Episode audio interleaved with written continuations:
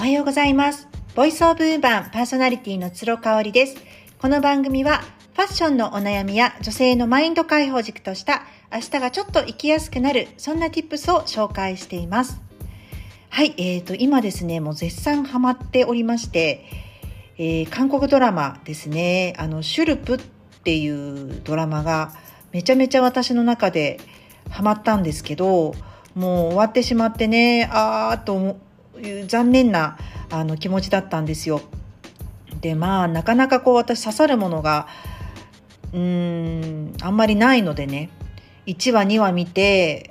もうやめてしまうなんていうのも多いんですよね。ただ、まあ、今回もですね、シュルプ終わった後に、なんか、暇な時にね、ザッピングして、いろいろこう、これも見てみようかな、あおすすめされたこれも見てみようかな、なんて思って見てみたんですけど、なかなかこう刺さるものがなくってですね、ああ、まあもう年末まではないかな、なんて思ってたんですよね。今ネットフリックスが結構月に12本新しいのを配信してくれているのでまあそれを気長に待っててもいいかなっていうふうに思っていたんですがなんかそういえば今年昨年ぐらいからあの私の周りの人たちが結構みんな見てハマってたなっていうドラマがあってね「ゆ弓のユミの細胞たち」っていう見た方もいらっしゃると思います。キム・ゴーンちゃんっていうね、トッケビとか最近だとシスターズに出ていた、あの、かなりアジアティックなね、あの、可愛い女の子なんですよね。もう30過ぎてるんですけど、高校生の役とかも全然できちゃうぐらい、お肌チュルチュルだし、スタイルもすごいいい子なんですよ。私彼女をすごく好きで好きでシスターズも彼女の演技が好きで見ていたっていうところもあるんですよね。であそうかそうかキム・ゴーンちゃんが出てるんだと思ってどれどれ見てみようかなと思ってで相手役があのイテウォンクラスであのドラ息子いましたね悪役の。あの子なんですよ。あの子がね、彼氏役で出てくるっていうところで、私彼ってそのイテウォンクラスしか見てなかったんでね、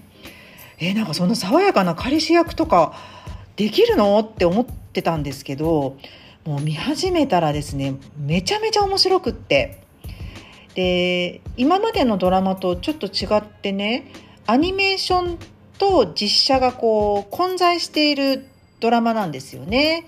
でアニメーションになる場面っていうのはユミとかね、主人公のユミキム・ゴンちゃん演じるユミとかあとはその相手役のクンっていうね彼彼のあの体の中の細胞たちが一つ一つキャラクター化されていて言葉もしゃべるしもうあの人格が出来上がってるんですよね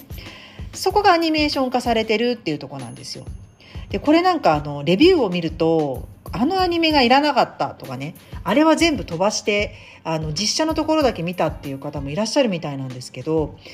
私にしてみたらいやいやあの細胞たちの会話のね奥の深さよっていう感じなんですよ。要は自分たちの細胞同士も喧嘩するし仲違いするし協力し合うしっていうところで自分の体なんですけれどもいろんな感情感情とかね役割があるっていうことなんですよ。であのもちろんその彼のね方の細胞の方にも入り込んで本音をあの見つけてきたりとかっていうのをあの細胞たちがするわけなんですね。それはまあ実際はあの表情で読み取ったり、まあ、言葉ではないところで長く一緒にいたりとかねやっぱ愛があると相手を知りたいっていう気持ちがすごく強くなるじゃないですか。そういう意味でねあの描写の仕方がすごく面白いんですよね。だからあのどちらかというとユミもくんもあと、まあ、シーズン2今見てるんですけどそこにまた出てくる新たな彼バ、えーと、ボビーボビーもそんなになんかこうあの感情をぶわっと出す方じゃないんですね。だからこそ細胞が変わって私たちに説明してくれてるんですよ。こういう時ユミはこういうふうに思ってた。顔では笑ってるけど体の中ではもう土砂降りだったりとかねするんですよね。うん、でも私たちって実際そうじゃないですか。うん、なんか口ではいいよって言ってても体は嫌だって反応していたりとかってすることあのそういうちぐはぐなことをしてるってこと結構あるんじゃないかなと思うんですよね。なのでこのユミの細胞たちを見ていると本当に人ってね矛盾した人間だなって生き物だなって思います。でできるだけやっぱりその細胞たちと一緒にコンセンサスをとって言ってることやってること言ってることやってること思ってることが一致してる方が人間って生きやすくなるなっていうのを感じるんですよ。これね本当に私奥深いあのラブコメとしてカテゴリーされるにはもったいないぐらい奥深い作品だと思ってます。うん、で特にね私すごく気に入っている箇所があって気に入ってるというかあーって考えさせられたところがたくさんあるんですけどその中でもこうちょっとね自分の中であのぐっとこう来た箇所がありましてそれがあの同好会のシーンですね。これはシーズン2の初めに出てくるんですけど、まあ、シーズン1もめちゃめちゃたくさんあったんですけどねうんシーズン1はねちょっと戻っちゃいますけど話が私やっぱすごい好きなシーンがあってあの彼氏のくんがねちょっとやっぱりこうポーカーフェイスなんですよ。であんまりこう感情を外に出さないし言葉も少ないから相手の女の子は心配になっちゃうんですよね。何を考えてるんだろうっていうふうに心配になっちゃうの。でその昔好きだったでしかも今同僚で一緒に働いているセイっていう女の子にいつもこう振り回されちゃってるんですよね彼女でもないのに。でそのセイっていう子がねまたねうまいんですよその男性に甘えるのが。甘えるっていうかね男の人をキープしておくのがすごく上手なのね。私ねもう絶対こういうお友達いらないなっていうタイプの嫌な嫌な女っていう感じなんですけどね。すごく美人で人気もあるしマドンナ的な存在なんですよ。もうそういう人嫌いと思ってね見てったんですけどその性がねあの彼氏があの彼女がいるにもかかわらずユミっていうあの君をね結構もてあそぶんですよ。振り回すのねで同じマンションに越してきちゃったりとかもう思わせぶりなことをすごくするんですよ。でもユミと出会う前に別に付き合ったりとかもしてないんですようんでそれに対してユミもねやっぱり彼女としてすごい心穏やかじゃないからいつもこうイライライライラしてるし彼女の存在が出てくるとちょっと感情的になっちゃうのね。でまあその辺りをね君が分かってあげないんであげられないんですよ。やっぱ男の人だからなんか鈍感なのかな？そういうの分かんないけどね。で結局もう修羅場を迎えてしまうんですよね。で君がいる前で誠意に対して由美がブワーッとこう言うシーンがあるんです会社の前で。そうでその時にねあの君がその感情的になってる由美を諌めるんですよ。え？って思うんだけど諌めちゃうのねもうそれ以上言うなとやめとけっていうふうに言うんですよでもユミはもうこれで別れてしまう覚悟でブワーッとぶちまけてて最後にあのこの人とは縁を切った方がいいって君に言うのね性のことね。でこの性っていう人はあなたが大事な人大切な人があなたの前に現れるたんびにこうやって邪魔するわよっていうふうに言うシーンがあるんですよ。でねそこでね君がねパッと変わるんですよね。これは感情的になってるんじゃなくって本当に自分のことを大切に思ってくれている人の言葉だなっていうのに気づくシーンがあるんですよ。それがねめちゃめちゃ良かった。でもエレベーターに乗って帰ろうとするユミを引き止めるんですよねくんが。でも生徒はそこで決別するっていうねところがあってねあれはね本当にすごい良かっためちゃめちゃあのうわいいいいないいシーンだなっていうふうに思いました。でシーズン2に入って、えーと、実はくんと別れちゃうんですよねごめんねネタネタバレになっちゃうんですけどね。で、えーとシーズン1からずっと仲良くしている同僚のボビーボビーとちょっといい感じになるんですけどあの人が人を好きになる時のその過程をね細胞の中に同好会みたいなものを作ってるっていう設定にしているところがすごく面白かったんです。で同好会ってよく大学とかありますよね。あの大学1年生の時とか私もありましたけどあの勧誘の同好会の勧誘がすごい多かったんですよね。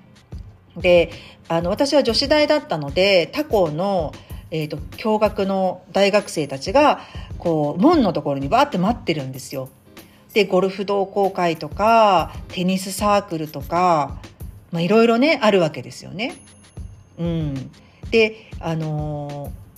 実はそういう状態をみんな心の中に作ってるっていうことを表していまして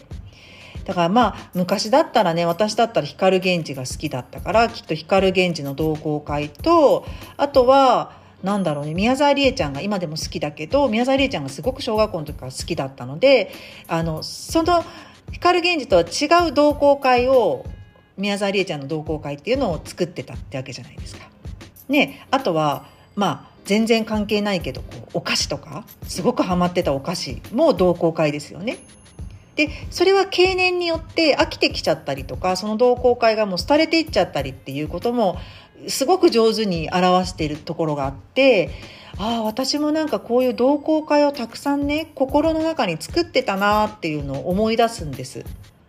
で今の自分だったらどうかなって思うと皆さんどうですか？いくつぐらい同好会持ってらっしゃいます？まあ、一つ私はやっぱり洋服が大好きファッションが大好きなのでファッションの同好会はあるかなって思ってます。でさっき出た宮沢りえちゃん私本当にずっとずっと好きであのー、来年もね春ぐらいに東京まで舞台を見に行きたいなって思ってるぐらいなんですよ。でそれもねやっぱりこう彼女が最近になってこの半年ぐらいでまたねインスタグラムを再開してくれたんですよ。であの実は森田剛君と再婚する直前まで、えー、インスタグラムされてたんですけどその噂が立ってね森田剛君との結婚の噂なのかな？なんか交際の噂が出たあたりから誹謗中傷がすごくなっちゃったんだってそのファンと呼ばれる人たちからね。であのー、やめちゃったんですよインスタグラムを。でそれからもう34年ずっとやってなかったんですけどほんとつい最近ねまたね復活してくれてめちゃめちゃ上げてくれてるんですね。インスタグラムや SNS でね発信してくださるとすごく身近に感じるじゃないですか。なのでやっぱり彼女すごく素敵だなとかあの輝いてるなっていうのをちょっとこう間近で見たくなるんですよね。そうだから行ってみたいな舞台見てみたいなっていうふうに思ってるのでまあ同好会がまたあの復活してるっていう状態なんですよね。あとは例えばまあ女性だったら美容の同好会とかね美容に関してもあの自然療法みたいなのが好きな同好会を作ってらっしゃる方もいれば、まあ、その美容医療ねあのガンガン攻めのクリニック系の美容が好きっていうそういう同好会を心の中に作ってる人もいるじゃないですか。だか